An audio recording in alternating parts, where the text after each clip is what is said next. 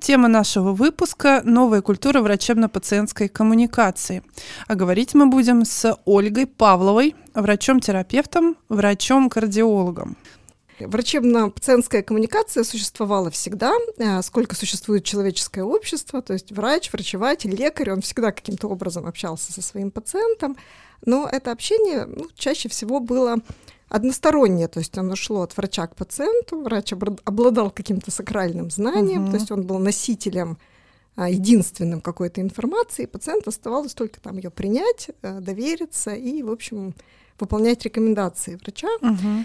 А, вот, ну, времена меняются, то есть меняется ситуация информационная, меняется ситуация коммуникационная, меняется ситуация а, в отношении скажем так, позиции пациента к его лечению. Угу. И а, таким образом получается, что с одной стороны мы должны двигаться вместе, чтобы достигать лучших результатов, а с другой стороны, как врач и пациент оказались разведены а, по разные стороны баррикады, потому что на самом деле а, ну, все, все знают, что сказать, но не знают, каким образом да, эту коммуникацию, ну, многие не знают, каким образом эту коммуникацию построить, от этого недовольства со стороны пациентов – выгорание со стороны врачей, то есть пациенты недовольны врачами, врачи недовольны пациентами. Угу. То есть и, врач не находит как бы удовольствия в своей э, деятельности да. из-за того, что у него не складывается коммуникация, да, он считает, ну, он чувствует себя немножко как бы уязвленным, уязвленным да, да, что он что-то не так сделал. А, не удовлетворен с одной стороны, потому что, ну, может быть, особенно в старой генерации врачей, вот, которые, вот, им кажется, что пациент вот, не оказывает им должного там, уважения, почтения, но современный мир, он уже не очень-то признает mm-hmm. авторитеты, да, он уже, в общем-то, больше стремится к какому-то такому диалогу на равных, как мне кажется, а, с одной стороны.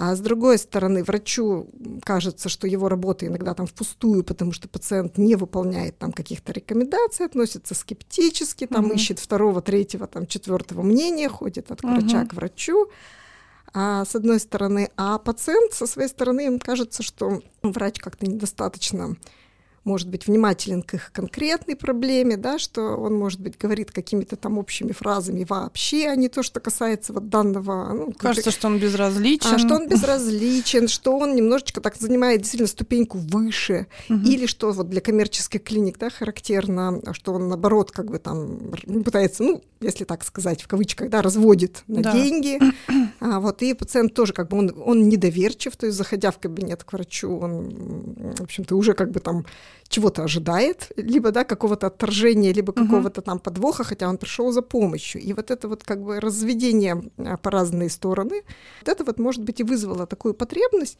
Созрело недовольство. Пора сесть за стол переговоров врачу и пациенту. То есть как проводить эти переговоры?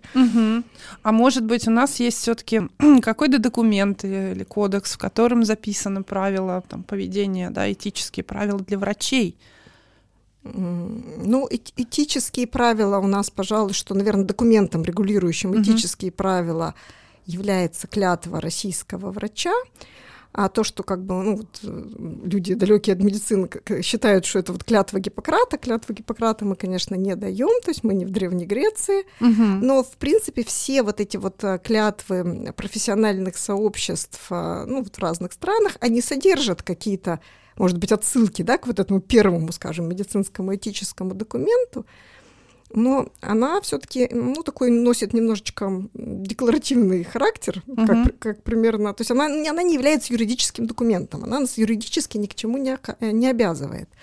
А юридически тот документ, который мы должны соблюдать, это закон об охране здоровья граждан Российской Федерации, 323 федеральный закон. И вот некоторые статьи там э, посвящены коммуникационным вопросам, но это в основном статьи, а, связанные с информированием пациента о полноте диагноза, угу или об э, отказе пациента на информацию о своем состоянии здоровья. Ну, то есть они оговаривают, ну, скажем, да, это тоже коммуникация, но понятно, что как бы никаким юридическим документом невозможно регламентировать там тон, интонацию, степень эмпатии, да, которую... Угу. То есть это, ну, в общем-то, как бы вещь уже такая немножечко не юридическая. Угу.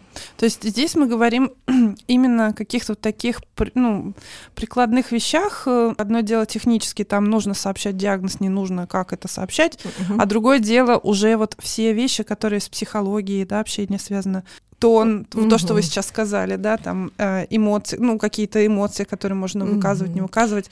Вот, вот все это, да, это про это.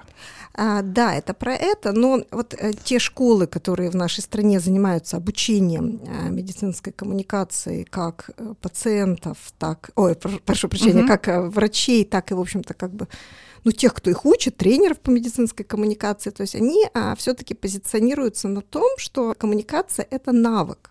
Uh-huh. Если мы говорим вот то, о чем мы хотим говорить, uh-huh. Калгари Кембриджская модель медицинской консультации, она называется. Uh-huh они ну, просят не углубляться вот глубоко в какие-то там психологические аспекты. То есть тут задача врача не в этом, не докопаться там до глубины души пациента, а все-таки это как бы вот метод, то есть это метод. У нас э, в медицине есть методики, да, то есть, ну, условно говоря, чтобы прослушать тоны сердца, фонендоскоп надо ставить вот так. Вот мы все учимся. Uh-huh. Есть такой предмет пропедевтика.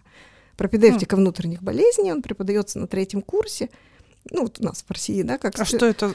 А это, это означает, что как надо обследовать пациента. Mm-hmm. Ну, вот, например, вот мы зашли в палату в пациенту, или к нам в поликлинический кабинет зашел пациент, то есть, в принципе, что мы с ним будем делать, да, в какой последовательности мы будем у него собирать. Mm-hmm жалобы, анамнез, там спрашивать про его там хронические заболевания. Ну, то есть это отдельный предмет, вот он целый год при, преподается, экзамен сдается. То есть каким образом, да, мы будем его слушать, там пальпировать живот. То есть это методика. А, и вот коммуникация это тоже методика. Как нам говорить, чтобы эта коммуникация наиболее эффективным образом состоялась? То есть это методика. Когда я готовилась к выпуску, я вот ознакомилась с одним исследованием, проведенным в Голландии э, в больнице, расположенной в районе, э, населенном разными национальностями. И вот это исследование показало, что врачи этой больницы хорошо использовали свои навыки слушания, например, и эмпатию, но не учитывали культурный фактор и не проверяли, хорошо ли пациент понимает их ну, с лингвистической точки зрения.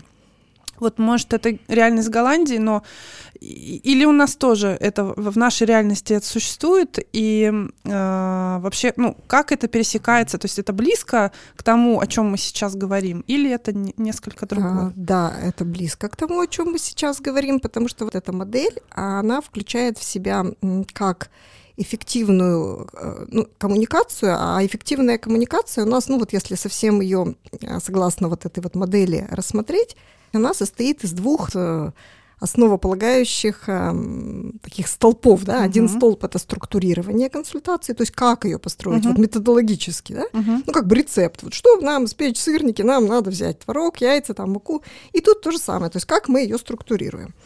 А второе вот э, из этих столпов это выстраивание отношений. И вот одна из как бы моделей выстраивания, ну, не моделей, а составных частей выстраивания отношений, это с одной стороны, да, эмпатия, да, навык там активного слушания, но с другой стороны, это и понимание, то есть того, что пациент на своей стороне усвоил это тоже, в принципе, одна из методик. Ну, вот получается, что эти доктора часть методики использовали, да, там, вот, ну, условно говоря, там яйца, муку э, и сахара не положили, да, там, а, например, там, не знаю, масло забыли. Ну, вот это вот примерно о том. Угу. А что вообще нужно э, сегодня российскому доктору? По, по мнению этой, этого направления, ну вот если мы в рамках этого направления рассуждаем, ну, если мы говорим о том, какие навыки должен иметь, ну, какие требования к российскому доктору, uh-huh. то, естественно, никаких таких, ну, скажем, каких-то специальных коммуникационных навыков э, в оценку там, при аккредитации, при там, то, что раньше было сертификации врача, э, они не включаются. То есть, когда мы сдаем экзамен по окончанию медицинского вуза, да, сейчас он сопровождается там, прохождением аккредитации, там есть станции, там решают клинические задачи выпускники, но как бы собственно коммуникационные навыки никак отдельно не оцениваются. То есть есть системы здравоохранения, где именно вот это является составной частью mm-hmm. экзамена, то есть там а, студент набирает балл, оцениваются его именно там навыки, это, как правило, экзамен а, проводится при участии симулированного пациента. Вот у них там есть пациент на экзамене, который дает обратную связь. Mm-hmm. Вот у нас, конечно, такая система не разработана, но у нас в российских медицинских вузах, ну, насколько я знаю, сейчас существует предметы типа медицинская психология, а в рамках вот этой же самой там пропедевтики клинических э, дисциплин это как-то вскользь упоминается, но в целом это очень, ну, скажем так, формальные поверхности. То есть на самом деле в российских вузах этому никто не учит. Угу, я, как раз один из угу. вопросов у меня был, угу. Чему учат... Чему учат в школе, да? чему учат в школе наших врачей. То есть, ну вот вы уже сказали, что есть э, да, медицинская психология. Конечно, эта система никак не, не освещается, да? В, Нет, в эта система никак не освещается. Ну, я, конечно, училась уже достаточно там давно, угу. но насколько вот мне помнится этот предмет, то есть вот в моем вузе он преподавался на кафедре психиатрии, вели его, ну, собственно, сотрудники кафедры психиатрии, и он был очень формальный, там изучались вещи, ну, то есть он был абсолютно неприкладной. Угу. Там изучались вещи, вот что такое мышление, что такое память, просто вот какие-то вот такие абстрактные вот, э, вещи. Абстрактные да. вещи. И, ну, я не знаю, может быть, конечно, у кого-то из моих коллег там другой опыт, но вот то, то что, что было у нас, оно ни, никоим образом не могло практически помочь коммуницировать с пациентом. И когда ты вот там заходишь уже там в палату или к тебе заходит пациент, ну, вот уже как бы молодой там специалист или там, студент, ординатор, интерн, выстраивал свое общение, исходя там из своих каких-то личностных особенностей, из тому, что его там научили старшие товарищи. А, по сути, единственным способом ну, вот, обучению да, вот этой правильной коммуникации являлось, ну, вот как вот мы учимся на примере, да, вот мы смотрим, как приходим там в отделение, мы прикрепляемся к какому-то там врачу, к заведующему отделению, да, и вот смотрим, как а, общаются ну, наши наставники. А поскольку система может быть не идеальна, кто-то усвоит эту манеру, кто-то там внесет в нее что-то угу. свое, а кто-то, в общем-то, исходно там э, есть, с одной стороны, такие врачи, которых учить практически не надо, они в силу ну, своих каких-то вот внутренних там особенностей, как правило, выстраивают верную модель. А есть те, кто, в общем-то, может хорошо, но научился не очень хорошо. Угу. И есть те, кто, как бы, как правило, которым, в принципе, коммуникация не их сильная сторона. Ну, раньше бывало, что эти доктора старались уходить в какие-то сферы медицины, где коммуникация минимальна диагностику узкую, да, там, а то, что связано там, с лабораторными исследованиями. То есть это, как правило, такие люди уже ну, были, были видны на третьем-четвертом курсе, которые понимали, что пациентами общаться трудно, они этого делать, в общем-то, не очень-то и хотят. Ну, а со стороны еще про, про модели коммуникации, поскольку я училась уже достаточно давно, я закончила медицинский институт в 1997 году, и во времена, конечно, когда училась я, подход, который ну, практиковался, он а, то, что называется патерналистический подход а, в медицине. Это когда шефство какое-то беру? Я не знаю, как а, это Нет, нет, в коммуникации. В коммуникации. А, Врач, медицинский работник угу. занимал по отношению к пациенту позицию как родитель, вот по отношению вот, к... Вот, да, я поэтому сказала да, сначала да, шефство, да. а ну, потом, да, думаю, может быть, как-то с паттернами а, как, связано. Да, как неразумному ребенку, угу. то есть который... Да, это а, очень было То есть он сам, тому, кто не может сам принять решение, к тому, кто в общем-то, которому и не нужно там многого знать, э, которому информация выдается только та, которую там решает выдать строгий родитель. Угу. Но мне а, кажется, даже сейчас очень да, много таких конечно. докторов. Я лично в конечно, своей практике несомненно. сталкиваюсь периодически с угу, этим. Угу. И мне, надо сказать, не очень приятно, когда со мной так общаются. Ну, потому что мы-то все взрослые люди, да. и, в общем-то, как бы, то есть у нас, может быть, там свои какие-то в голове, да, там мысли, желания, возможности есть. Угу. Потому что одно дело доверять доктору, я доверяю доктору, его образованию, его опыту, а другое дело, когда вот он к тебе как-то так на тебя немножко свысока смотрят. Высока смотрит, да. давит авторитетом из серии. Там Становится вот, неприятно. Да, я здесь врач, поэтому слушай, да. там, значит, будем меня... Уже вот тогда там... появляется сомнение, а точно я его должна слушать? Вот, потом, когда отхлынула на наши просторы коммерческая медицина, и, когда там, ну, появились там платные услуги там, в государственных медицинских учреждениях, собственно говоря, коммерческие центры, тут возобладал немножечко другой подход, и он тоже сейчас присутствует. Этот подход называется э, консюмеристский. Угу, потребительский. А, потребительский, да. да. То есть его можно характеризовать такой цитатой, как «любой каприз за ваши деньги». Если пациент... Это, по сути, ситуация такого похода там, в ресторан, там пациенту выкладывается какое-то меню, и он говорит, вот я хочу вот это, вот это, вот это, вот это, и вот это вот тоже, пожалуйста, принесите. И, ну, когда медицинский работник говорит, ну, хорошо, почему бы и нет. То есть это про... я правильно понимаю, что врач идет за пациентом, как бы вот у пациента есть какой-то запрос. Да, да, совершенно верно. И он идет за всеми запросами. Он не то, чтобы оценивает, да, с позиции врача, что сейчас главное, что нужно сейчас делать, да, угу. вот он видит, что на самом деле проблема-то в этом, и вот надо сначала решать это, а он потворствует как бы, ну, как-то желанием пациента и начинает идти за всем его да, потому желаниями. Что, да, потому что всем хочется заработать деньги. Да. Я, наверное, тут не, не, секрета не открою, угу. Да, если я это скажу. Клиника со своей стороны там имеет какую-то методику там, оборудования, как-то ну, что-то она имеет, что угу. она может пациенту предложить. И вот все-таки идет вот такое вот торговля услугами, что ли. Ну вот что вы хотите? Ну вот я хочу вот это. А угу. у нас есть еще вот это. Вот этот вот салат будете вот к супу брать? Ну, буду. Ну а та модель, к которой мы должны стремиться, вот то, о чем мы говорим угу. сегодня, да, в плане правильных выстраиваний отношений, моей точки зрения, она базируется на том, что врач, а, он, в общем-то, ну, что называется, такой же человек, как да. не банально звучит, он отличается тем, что он является профессионалом угу. в области здравоохранения. Ну, он обладает какими-то специальными, узкоспециальными профессиональными знаниями. Это его работа, это его профессионализм в этом заключается. И, а, ну, в общем-то, пациент является партнером а, врача. Это врач... партнерская модель. Партнерская. Да? То есть врач, с одной стороны, не какой-то там стоящий выше на ступеньку, там жрец какого-то там волшебного храма, храма какой-то обладатель какого-то там мистического знания, с которым он и не, и не поделится там с непосвященными, да, может только там снисходительно какие-то крупицы продавать а с одной стороны, а с другой стороны врач все-таки и не, скажем, да, и не официант с меню, который будет как бы выполнять, принимать заказ и его реализовывать. А тут вот такой вот диалог, выстраивание отношений, который должен служить, он уважительный, а, он эмпатичный, и он должен служить всеобщей пользе.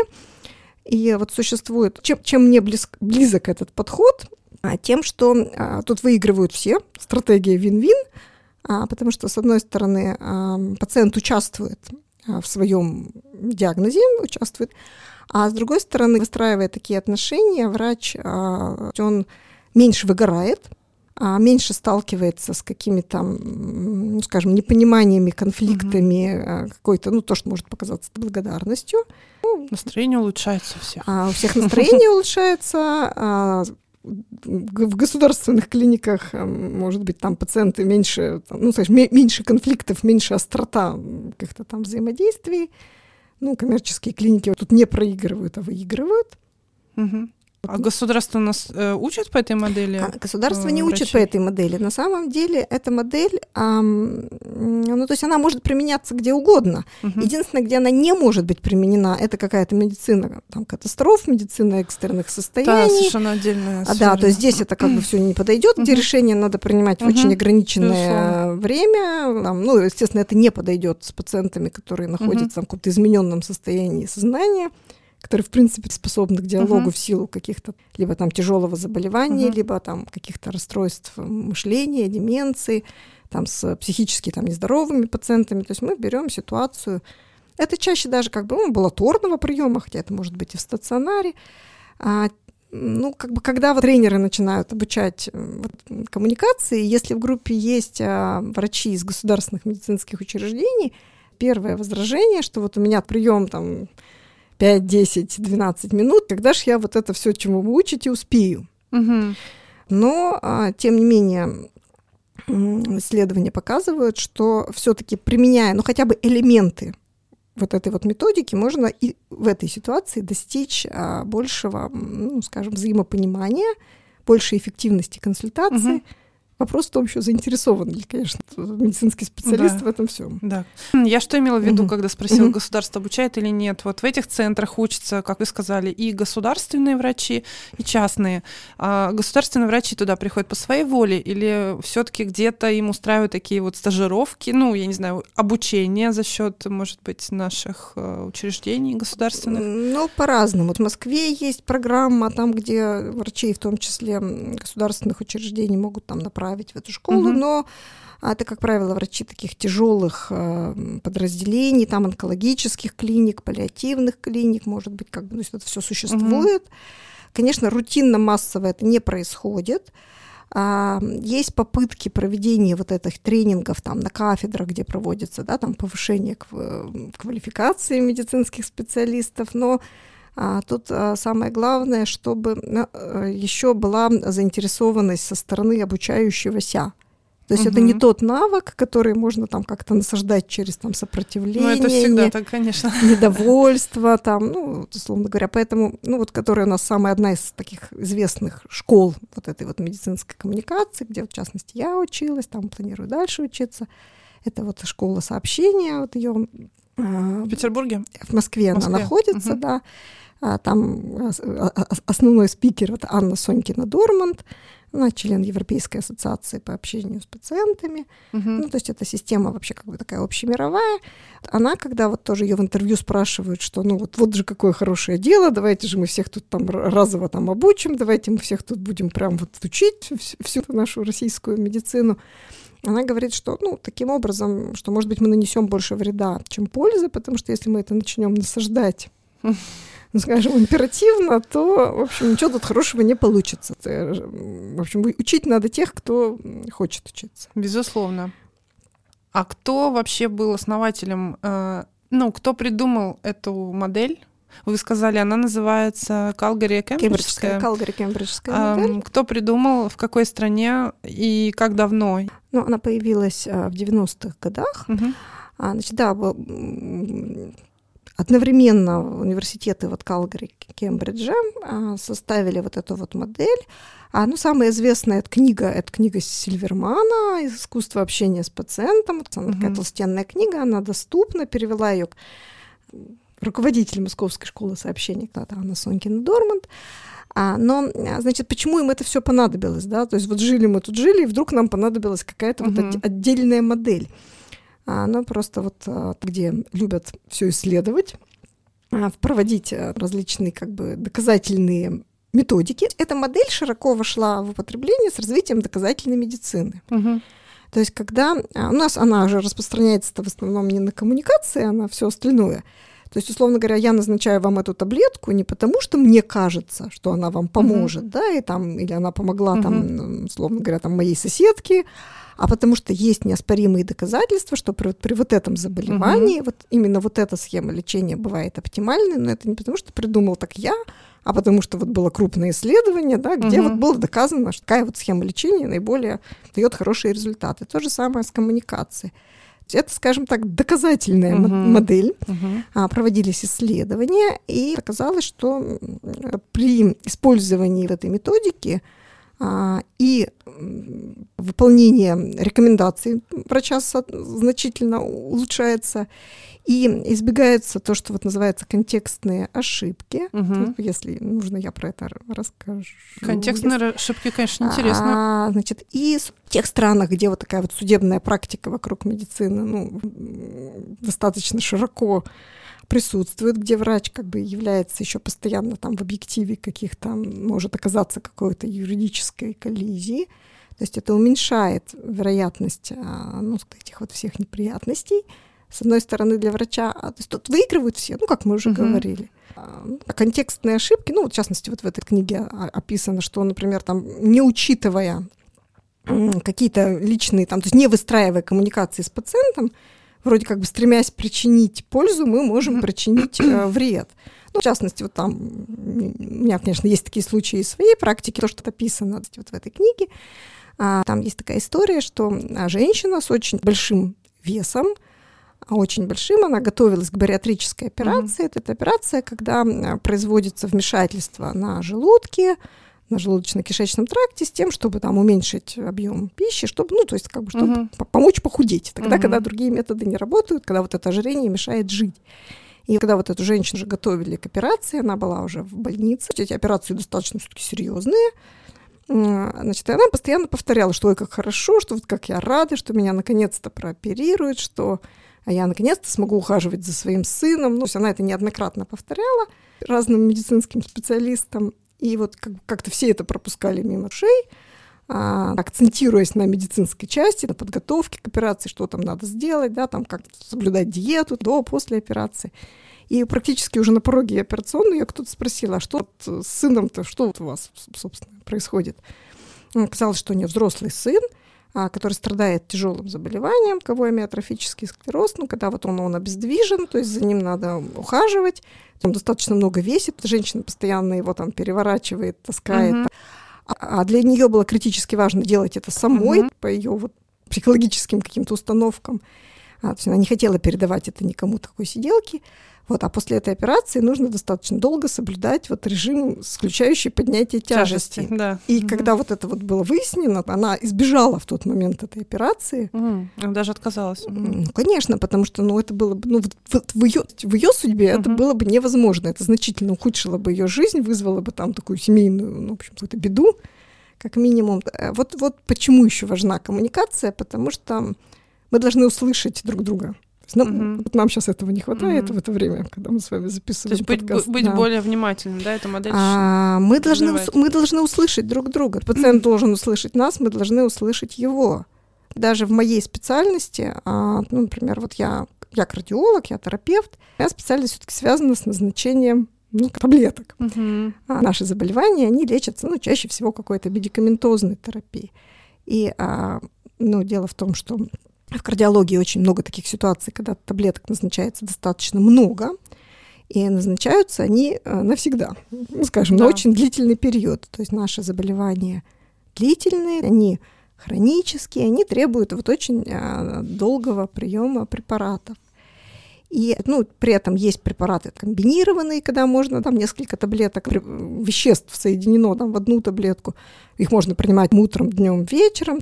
А можем обсудить там разные сроки приема препарата и так далее. Если вот все как бы делать, как делается обычно, вот пациенту выдали список, сказали, вот, пожалуйста, вот это утром, вот это днем, вот это вечером, вот это принимайте, вот эти вот 8 таблеток, вот принимайте, вам все понятно, да, мне все понятно. Пациент вышел за дверь, так посмотрел на этот листок, значит, его... И в корзину. А, ну, ну, либо в корзину, либо там как бы сам решил, что вот это вот я буду принимать, да. а вот это мне вообще, кажется, таблеточка не нравится, она какого-то очень да. того цвета, вот тут вот какая-то вот это, а вот это мне неудобно, а вот это я буду забывать. И а иногда это, ну, тоже имеет прям, драматичные последствия, потому что после некоторых манипуляций вот у нас в кардиологии, на сосудах сердца, на коронарных артериях, мена каких-то препаратов может вызвать тяжелое осложнение. То есть мы, мы не договорились, мы не объяснили. Есть пациенты, которые говорят, нет, я не могу вот так вот это все принимать, давайте вот, пожалуйста, сделайте мне все, чтобы я там все принял утром и, и все. Угу. Есть пациенты, которые, наоборот, находят какое-то там, успокоение, защиту в том, что вот они там разложили себе эти таблеточки, у них вот определенный ритуал, вот им так легче, им вот так вот лучше. Если мы друг друга не услышим, то пострадают все, да, а если еще что-то там из-за какого-то неправильного режима приема, там что-то приключится, то, в общем, наверное, Никому это, никто в этом не заинтересован. В среднее время, а сколько врач дает пациенту поговорить, сколько вы думаете? Ну, то есть вот пациент а... зашел, поздоровался и начал рассказывать. Говорит, что вас беспокоит? Вот пациент Три начал... минуты, не знаю. 18 секунд. Да вы что? Да, среднее время до от первого вопроса врача уточняющего 18 секунд. То есть, а поскольку пациенты разные, они ну, очень часто и не успевают сказать, что они задумали. Угу. То есть, соответственно... Некоторые, да, теряются и вообще и теряются, да, перестают что-либо говорить. А, да, да, да, да. Но вот э, тут еще ведь такой момент есть. А, врач все-таки должен по своей специальности да, обладать какой-то значительной долей эмпатии. То есть, то, то есть, если совсем человек там не обладает эмпатией, то, наверное, ему в медицину-то очень сильно и не надо. Специалисты, которые занимаются обучением врачебной вот этой вот паци... Э, врачебно-пациентской коммуникации. Вот при высшей школе онкологии у нас обучали ординаторов. Есть вот у нас такой человек а, Максим Котов, который работник, а, работает как раз, э, преподавателем является высшей школы онкологии. И вот он проводил даже эксперимент, а, такой как бы клинический, можно сказать. Он его опубликовал в зарубежном издании, постерный доклад у него был. Значит, что эти вот ординаторы высшей школы онкологии, часть из них обучалась этой врачебно-пациентской ну, коммуникации по Калгари, кембриджской модели. Часть не обучалась, обучалась как обычно. То есть объем именно профессиональных узкоспециализированных знаний им давался один и тот же. И потом проводились тестовые консультации с видеозаписью, с видеофиксацией. Опрашивался пациент после этой консультации, то есть насколько он там удовлетворен, насколько он понял да, вот, полученную информацию. И оказалось, что те, кто как раз обучался этой системе, они свою консультацию оценили хуже.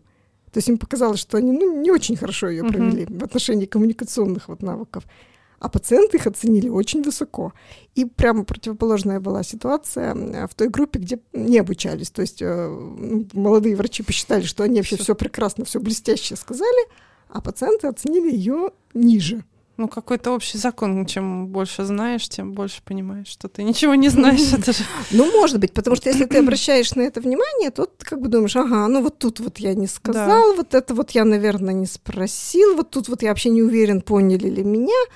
А если как бы, ну, человек, простому говоря, этим не заморачивается, все, он какую-то информацию выдал в режиме монолога, просто так, значит, mm-hmm. вот слушайте меня, сейчас я буду там пять минут без остановки говорить, все, до свидания, вот вам, вам листочек с рекомендациями, все. Это э, ведь как бы еще какой тут есть момент, что когда говорят про коммуникацию, подразумевают ну, любезность. Вот, например, вы ходите по ДМС, потому что там просто любезнее разговаривают. Да, то есть ну, там, там и быстрее обслуживают. Быстрее, да, нет очереди, любезнее разговаривают, улыбаются, нет там, скажем, меньше рисков нарваться на какую-то да. грубость, да, угу. хамство но при этом тоже могут быть вот эти вот неудовлетворенности, связанные именно с дефектами коммуникации, потому что вот эта система, не, она вообще на самом деле не про любезность, она ее предполагает, но это не про то, угу. а про то, что как мы друг друга поняли, это партнерская модель. То есть давайте мы обсудим, и давайте мы придем вот к какому-то общему решению.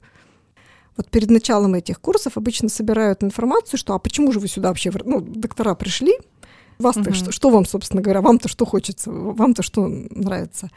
А, какие, что вас сюда привело? Какие-то руководители или сотрудники каких-то клиник, а, которые, ну прямо вот, скажем, которые первые были коммерциализированы, что-то типа там стоматологии, косметологии. У них, конечно, запрос, чтобы к нам возвращались, чтобы нам вот доверяли, чтобы, ну, в общем, словно говоря, чтобы вот это способствовало нашему процветанию клиники. Mm-hmm. А если там оказываются работники какой-то государственной системы здравоохранения, то главный запрос, чтобы они на нас жалобы не писали.